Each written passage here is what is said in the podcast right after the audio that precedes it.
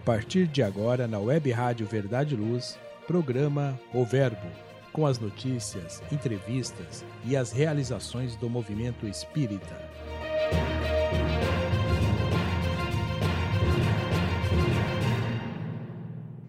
Olá, amigos e amigas! Começamos agora o nosso segundo programa aqui na Web Rádio Verdade Luz. Eu sou a Marina Colli e venho trazer para vocês as notícias do movimento espírita na nossa região, no Brasil e no mundo.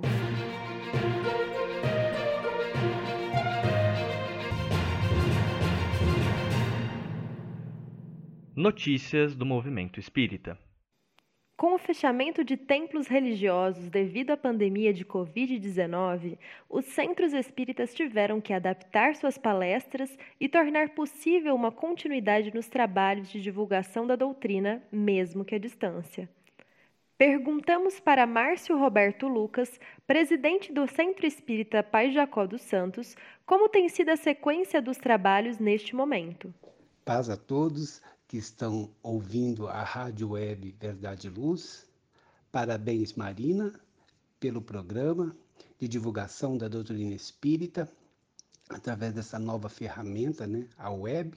Aliás, a web que agora está bem presente no movimento espírita, em todas as casas, todos agora trabalhando através dessa ferramenta, com grupos de estudo, palestras, públicas e agora muito mais públicas ainda, né? Então, ao invés de ser só com os presentes, mas levando a todos os cantos o Evangelho do Cristo, a doutrina rede, o cristianismo rediviva, a doutrina espírita, que agora olhando para esse lado mais positivo, do copo cheio, temos a oportunidade de divulgar ainda mais a doutrina espírita através das lives, onde hoje posso conhecer trabalhos de outras casas, fazendo com que o, o, os espíritas se conheçam melhor, como, por exemplo, posso assistir uma palestra ou, perdoe-me, um estudo no Isabel Soares, por exemplo, onde tem estudos das obras espíritas, das obras fundamentais, muito boas, por sinal, parabéns Isabel Soares. É, posso assistir palestras em casas que por às vezes por estar correndo com a vida ou mesmo trabalhando na doutrina, fazendo palestras em outras casas, não tive a oportunidade de lá conhecer e hoje eu posso conhecer através da web. Então, assim, é, olhando o lado positivo do momento, o copo cheio, nós estamos assim trabalhando mais e nos conhecendo mais através dos trabalhos feitos por todas as casas, pela internet, pelas lives. Então, isso tem que, a gente tem que olhar esse lado positivo do momento. O movimento espírita está sendo assim, é, está tendo uma interatividade maior entre as casas, entre o público. Isso é muito positivo, muito positivo. A nossa casa também, onde trabalho, o Centro Espírita Pai Jacó dos Santos, também está fazendo essas lives, porque ficamos pensando que o que íamos fazer. Algumas pessoas, nós, trabalhadores da casa, estavam um pouco receosos, porque nunca trabalhamos com lives, mas começamos e estamos gostando, porque estamos colocando os trabalhadores da casa para fazer essas palestras públicas e eles têm gostado, têm gostado muito, têm trazido muito conteúdo, é, muita divulgação da doutrina, então nós estamos muito felizes na casa por estar trabalhando com essa ferramenta. Todos estão agora é, felizes, fizeram suas primeiras palestras, perderam um pouco do medo, mas estão assim muito contentes e pretendemos realmente continuar com esse trabalho.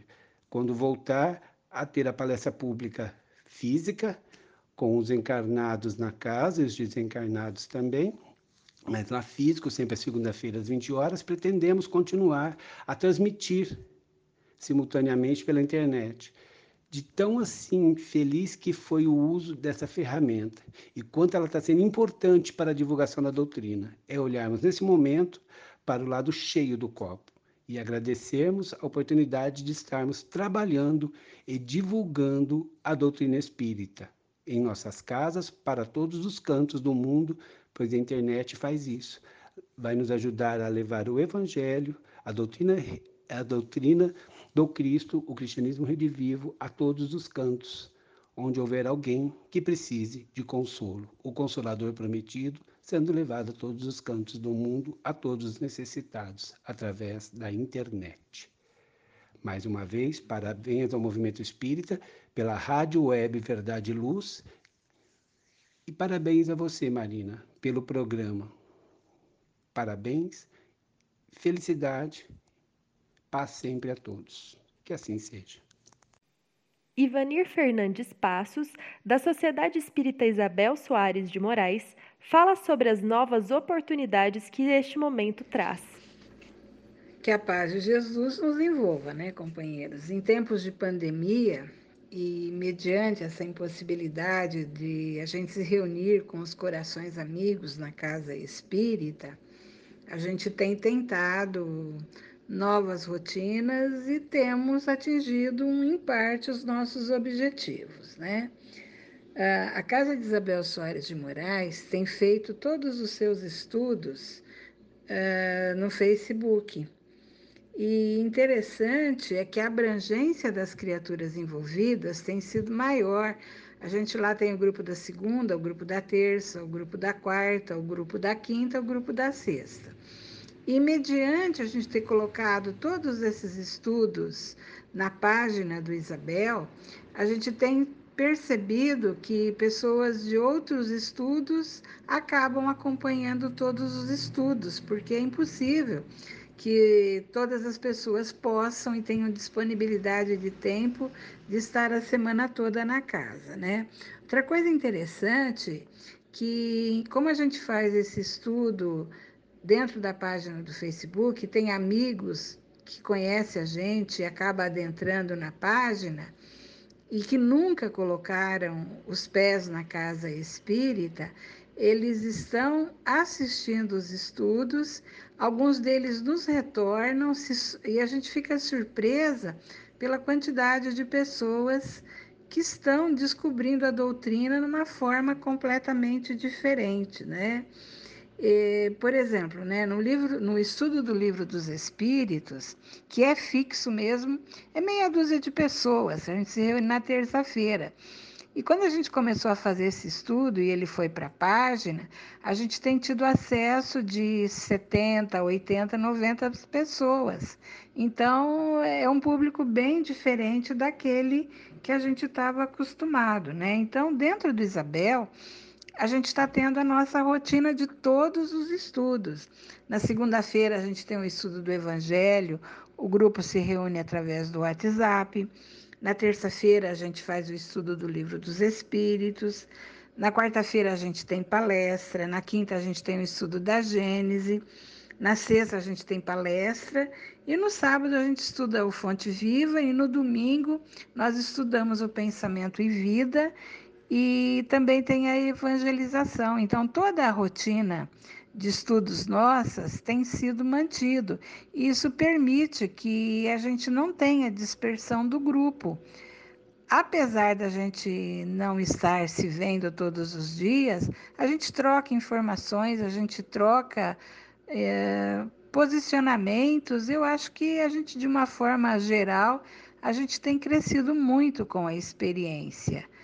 Benditos instrumentos que a espiritualidade maior disponibilizaram para a criatura do terceiro milênio, que a gente está virtualmente longe, mas de corações e mentes ligados, né?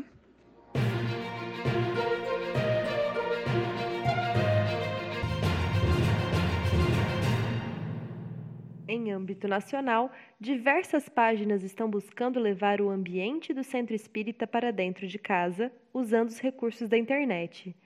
A página Espiritismo em Casa, no Instagram, organiza um festival com uma hora de estudo e música espírita.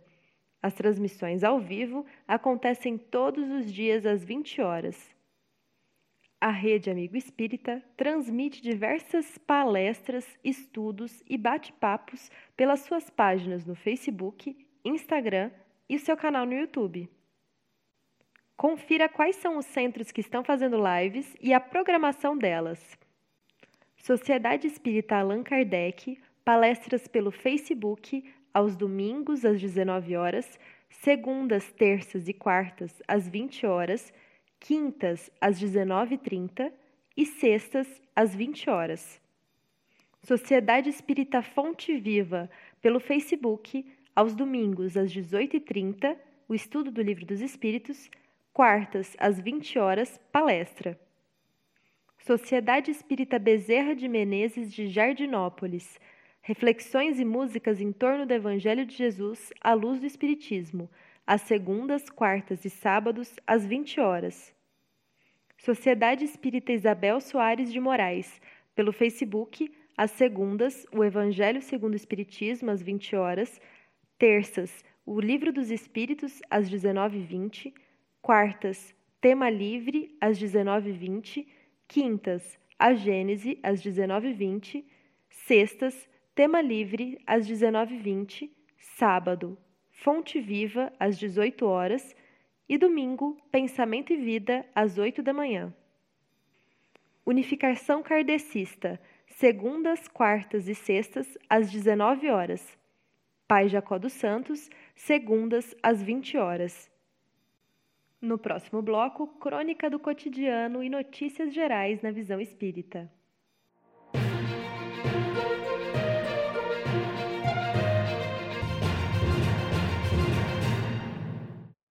O verbo volta já.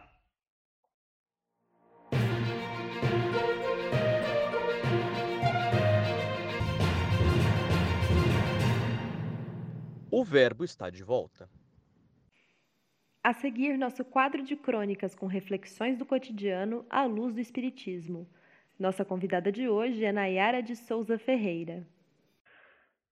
A crônica do Verbo. O amor livre.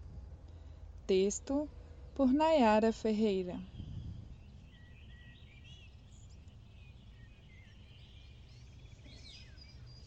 Era uma manhã brilhante em que o sol era o grande astro do céu desnudo de nuvens.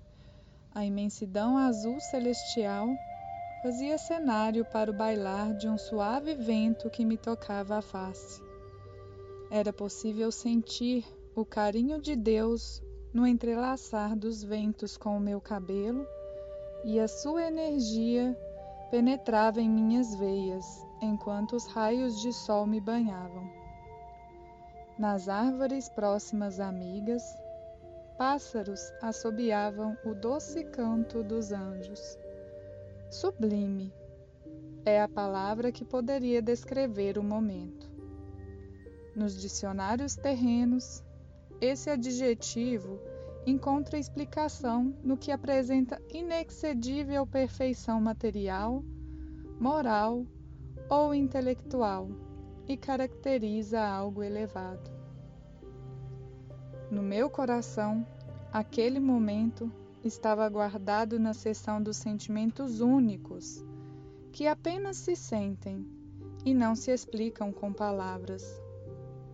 Curtas frações do tempo que eu não deveria esquecer e gostaria sinceramente que ficassem registrados ainda sabendo da minha memória falha de humana. Já na estrada, ocupando os bancos de trás, eu e meu filho nos deliciávamos com as dádivas que Deus, por meio da natureza, nos proporciona. Montanhas grandiosas, bandos de pássaros voando, pastos verdes, árvores e plantações de todos os tipos pelo caminho. Ao passarmos por uma ponte, uma cena que meus olhos céticos não podiam acreditar e experimentar sozinhos. Filho, veja só.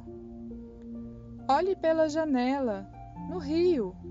Está vendo? Sim, mamãe, respondeu o meu filho. Com os olhos vidrados na cena, e no auge dos seus três anos de idade nesta encarnação, eu podia perceber a grandiosidade daquele momento para ele. Em um pedaço do rio, não muito próximo da ponte, onde as águas não eram tão profundas, crianças ribeirinhas se divertiam com seus cavalos a brincarem na água. Alguns cavalos ainda eram bem jovens, já outros eram mais velhos, porém todos estavam livres. A alegria e pureza indescritíveis daquele momento inundaram a nossa alma. Sentimos naquele instante uma liberdade que talvez poucos já experimentaram. Nos animais sem celas e na inocência das crianças naquele momento de felicidade. Em um segundo, desloquei-me para o passado. Parecia me encontrar em algum vilarejo medieval de séculos longínquos. Os povos se dedicavam às atividades agrícolas e outras também relacionadas ao campo, o principal meio de sustento naquela época. A estrutura social apresentava destacadas diferenças hierárquicas e a mulher ocupava posição inferior e submissa ao homem. Naquele tempo, os cavalos eram classificados de acordo com as suas funções e exerciam papel essencial na vida medieval. Colaboravam no transporte de cargas e valores, em corridas e, principalmente, eram cruciais para as batalhas. Havia uma guerra ocorrendo em nome da Igreja Romana, que buscava a retomada do poder sobre a Terra Santa, Jerusalém. Cavaleiros com vestimentas que estampavam a cruz seguiam para batalhas responsáveis por grandes derramamentos de sangue e morte. Quanto sofrimento e dor! Há mais de mil anos caminhava ensinando por esta terra Jesus, nosso Mestre amoroso, que foi crucificado e agora estampava em uniformes de uma guerra denominada Santa. Ainda crianças espirituais, Poucos tinham aprendido a mensagem do Salvador, mas a semente em seus corações havia sido plantada e em seu tempo seria germinada. Tomados por paixões desequilibradas, viviam sob o jugo pesado das aflições interiores decorrentes dos seus desejos descabidos. A mensagem veio clara como a luz do sol naquele momento. Um cavalo amigo me visita nessa hora e em seus olhos grandes e escuros, de uma profundeza que carrega o mundo dentro deles, pude receber o ensinamento que já morava dentro da minha consciência. É tempo de aproximar tuas paixões ao teu eu sagrado. Distancia elas, pouco a pouco, da tua natureza animal transforma o fogo devorador que te consome em força que produza para o benefício geral. Joana de Ângeles, em Momentos de Meditação, psicografado por Divaldo Franco. Se quereis experimentar a liberdade de um cavalo livre e em plenitude, deixe-se lavar pelas águas do rio do trabalho e da abnegação Sejais dispostos à tarefa que lhe apresenta, como é um bom cavalo a servir o seu senhor. Deus em tudo nos dá graças. Reparemos na natureza o exemplo profundo de abnegação. Seja o vento que não se contenta em espalhar as sementes e contribuir com o clima, e ainda nos oferece canto suave e carinho divino sejam as flores, que além de preparar o fruto, perfuma todos os ambientes, até os mais impuros. Tens a todo instante oportunidades para fazer além do que é a tua obrigação como cristão. Espalhe ao teu filho e também ao próximo, com o teu exemplo, que podemos cavalgar as nossas paixões. Que elas sejam fogo para as boas ideias e ações, mas que não incendeiem e destruam com as labaredas exageradas dos impulsos e ambições descontroladas. Que as lágrimas que desaguem dos seus olhos sejam resultado de profundos sentimentos de gratidão, oriundo do serviço e labor dedicado ao seu irmão, e não de arrependimentos das amarguradas escolhas feitas sob o arbítrio do instinto devastador. Já é hora de despertarmos dos tempos medievais. Desenvolvemos a nossa razão para os sentidos da responsabilidade e não admitimos mais a barbárie. Ainda é tempo de nos desvincularmos das nossas atitudes egoístas e do apego à matéria e ao transitório. O esforço é a nossa ferramenta primeira e a disciplina nosso instrumento diário no combate ao desânimo e no trabalho de devotamento e abnegação. Com o coração cheio de gratidão e ainda imersa em profundos ensinamentos, entendo que a paixão, andando nos trilhos do equilíbrio, só pode nos conduzir ao maior amor do mundo, o de Deus para conosco. Um amor que pacientemente espera a nossa evolução e tem fé na nossa melhoria. Um amor que resume toda a doutrina de Jesus e todo o sentido da vida. Ainda que nos falta uma vontade firme e viva, mas a centelha divina desse fogo sagrado está em cada um de nossos corações. Uma chama desse fogo é capaz de moldar o metal que compõe as nossas virtudes e a nossa moral. Volto para esta viagem que estamos compartilhando e completo ao meu filho palavras que eu desejo que estejam sempre vivas em seu coração. O amor verdadeiro, meu filho, é livre como os pássaros do céu e aqueles cavalos a brincar no rio.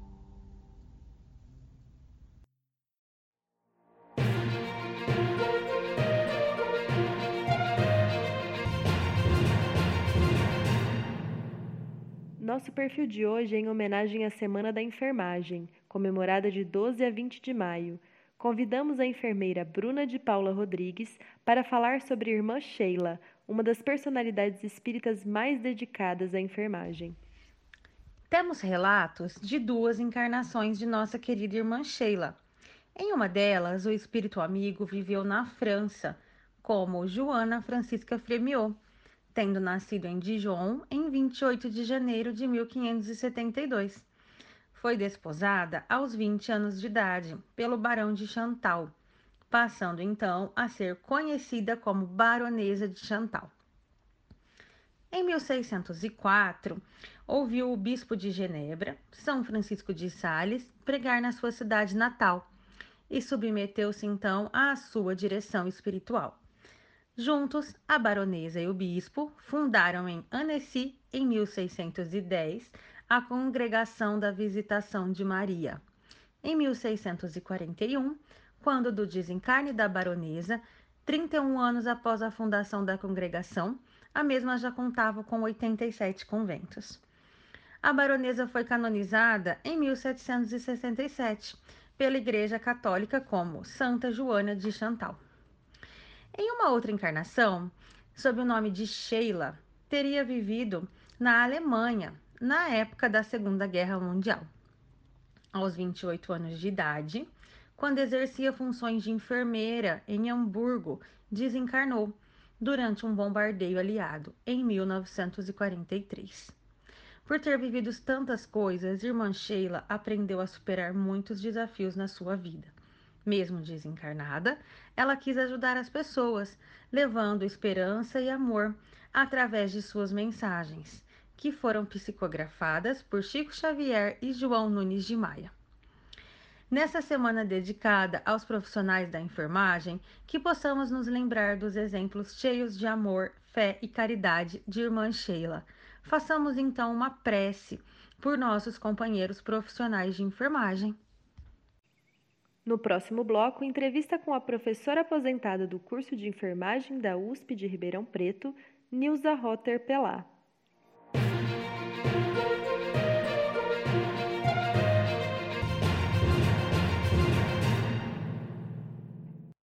O verbo volta já.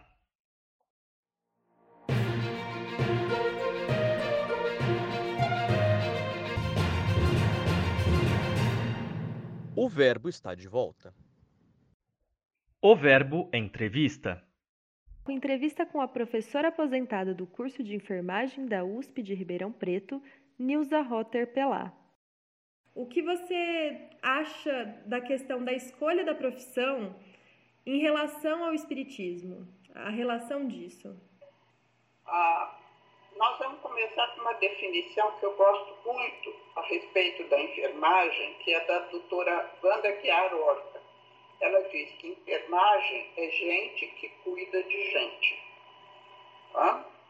E é, sobre essa ótica, está em perfeita consonância com o que o Espiritismo nos coloca, que é o amor fraternal, incondicional, sem esperar nenhuma recompensa a respeito disso. Embora nós possamos entender que é uma atividade profissional e, portanto, né, todo trabalhador é digno de seu salário, o exercício da profissão de enfermagem permite a você é, esse contato direto, pessoa a pessoa, e a forma pela qual a gente faz esse contato, a gente vivencia esse contato, tem que ter um parâmetro, uma diretriz. Aqui eu optei, foi a diretriz da ótica espírita, né?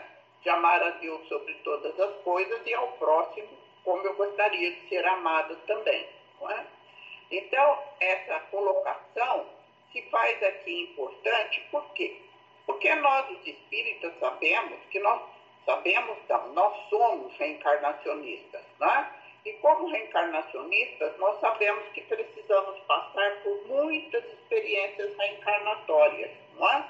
que nos darão um ensejo de nós evoluir. Nesse processo, muitas vezes nós acertamos, muitas vezes nós erramos. Então, muitas vezes voltamos à experiência reencarnatória para nos equalizarmos, para nos colocarmos de acordo com a lei divina, com a lei que promana de Deus. Né?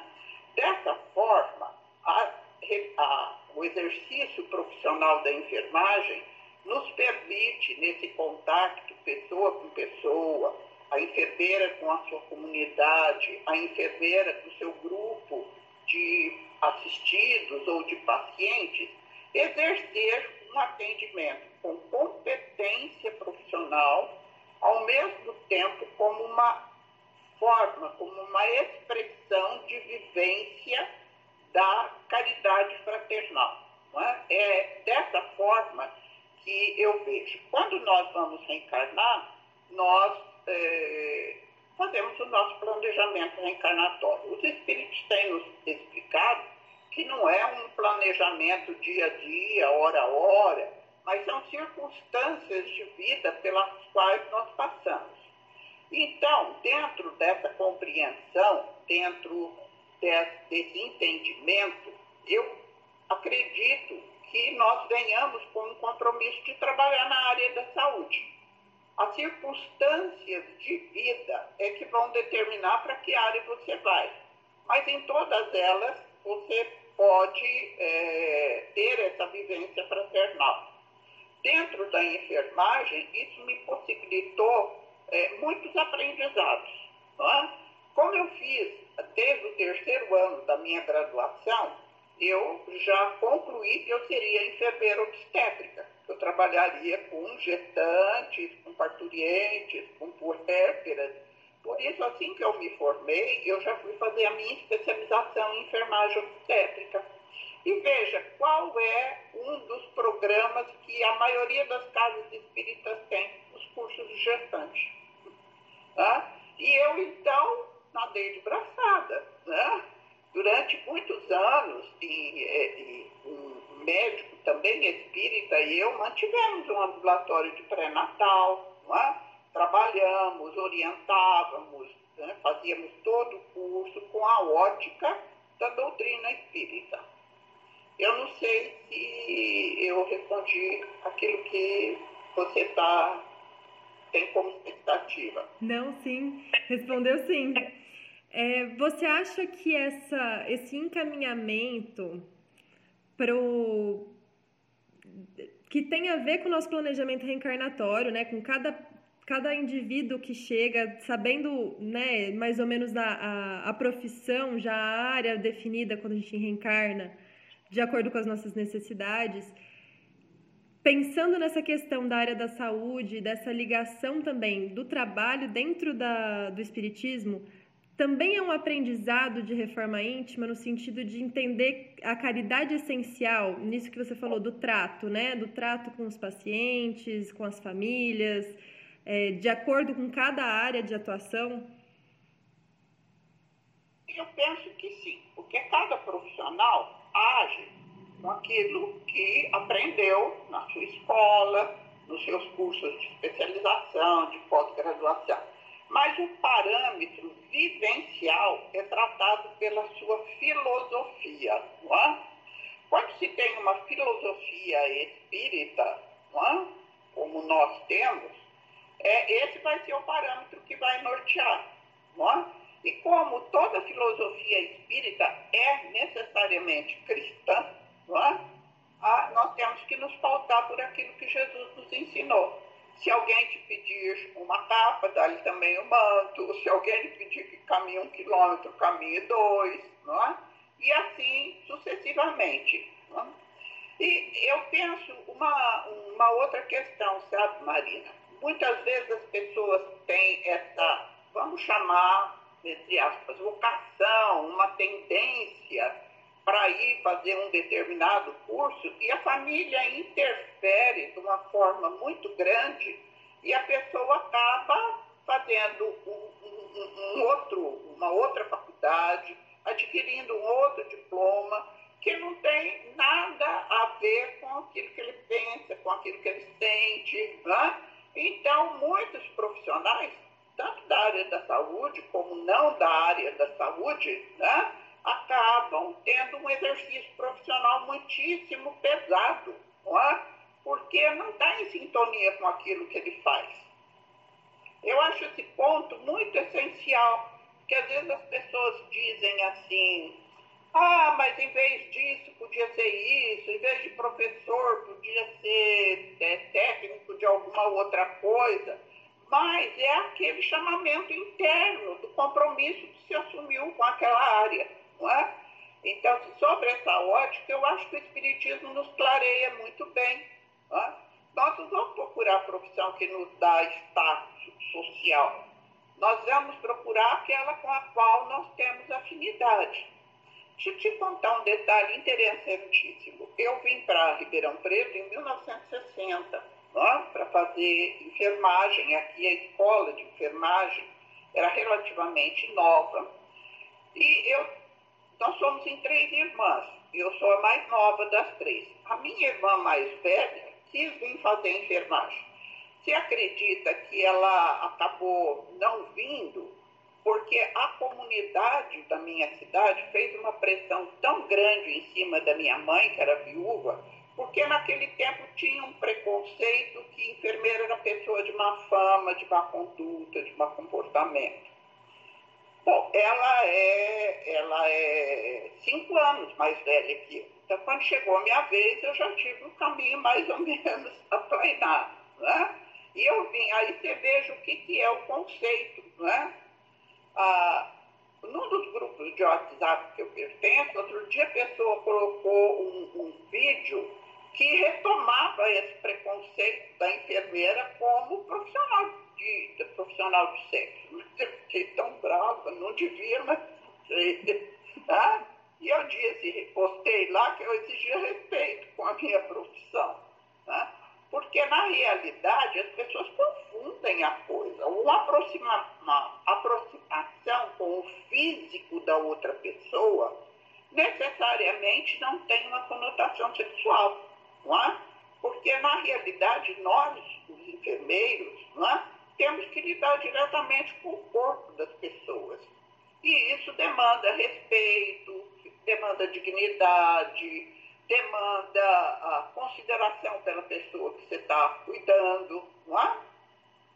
Hoje eu ainda recebi um, uma série de fotos que eu fiquei assim, impressionada de profissionais da área da enfermagem, tanto enfermeiro como técnico, como auxiliar, que de tanto usar o óculos de proteção e aquele equipamento de proteção já tem o rosto todo marcado, é? Inclusive com hematomas, né? pela pressão, às vezes fica muitas horas seguidas. Ora, isso então demanda, isso daí já significa que ele quer se autoproteger, tá certo, mas ele está ali para cuidar do outro. Isso tem muito a ver também com o capítulo do Evangelho segundo o Espiritismo que fala do cuidar do corpo e do espírito, né? Porque esse exercício, a gente entender, ter a maturidade espiritual de compreender que o corpo é uma máquina, é um instrumento que está aqui para gente usar da melhor maneira possível e esse cuidado direto com essa máquina eh, demanda muita, muita essa maturidade também, né, espiritual. É porque o corpo deve ser é um empréstimo, né? Então, todos nós sabemos que o nosso corpo é empréstimo e será avaliada a forma com a qual nós vamos devolvê-lo. Né? Então, as pessoas, os humanos que são portadores de um corpo físico, quando necessitam de cuidado sobre esse corpo físico, isso deve ser feito com muito respeito, é? É, com muita dignidade. Nós não podemos nunca ferir a dignidade daqueles que nós assistimos. E em relação à parte educacional, é, né, em relação ao trato com o estudante de enfermagem, isso, é, esse direcionar, né, voltando para essa questão que você falou da, do, das pressões familiares, das pressões sociais, isso também é uma questão que o Espiritismo auxilia no estudante a, a ter essa visão de, de missão no sentido de serviço a ser cumprido, né, também, de, de área de trabalho. Olha, Marina, é, eu, é, nós precisamos levar em consideração que de uns 20 anos para cá, a, a opinião dos profissionais da área de saúde, qualquer profissional da área da saúde, começou a ser ampliada quando começou a se admitir a espiritualidade do paciente e a sua expressão através da sua religiosidade. Não é? Ah, eu tive alunos de, de vários credos, inclusive agnósticos, ateus, sabe?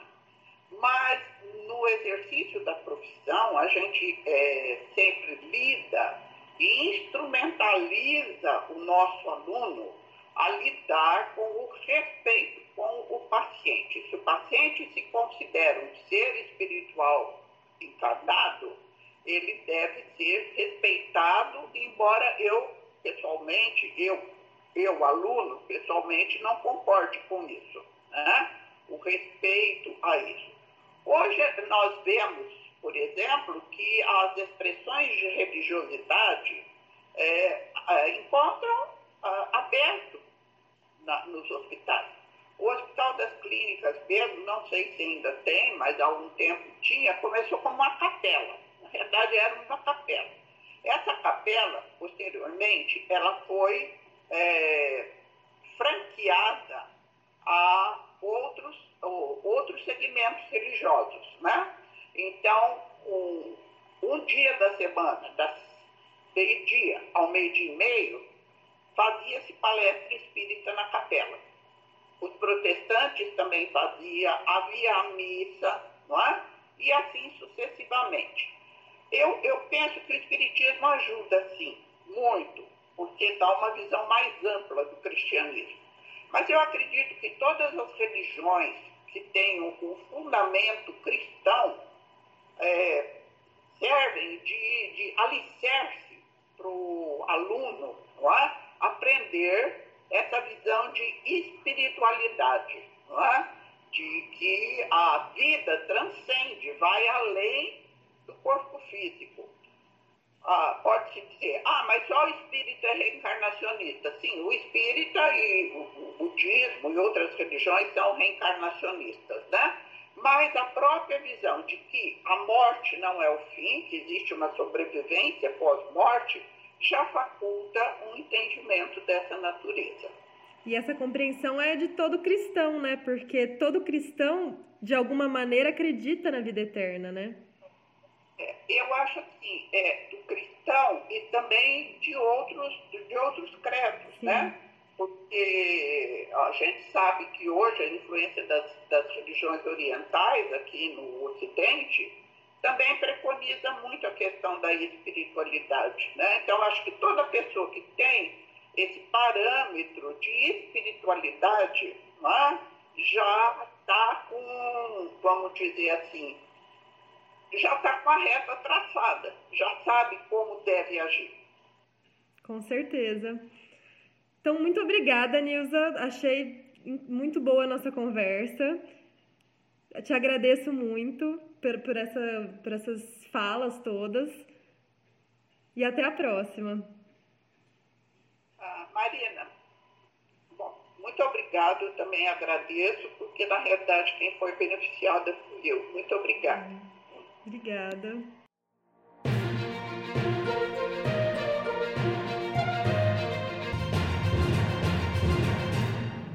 E o verbo de hoje chega ao fim.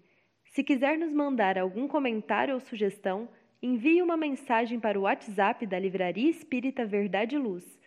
O número é 16 9 2000 3870. 16 9 2000 3870. Tenha uma ótima semana, fique com Deus e até o próximo programa.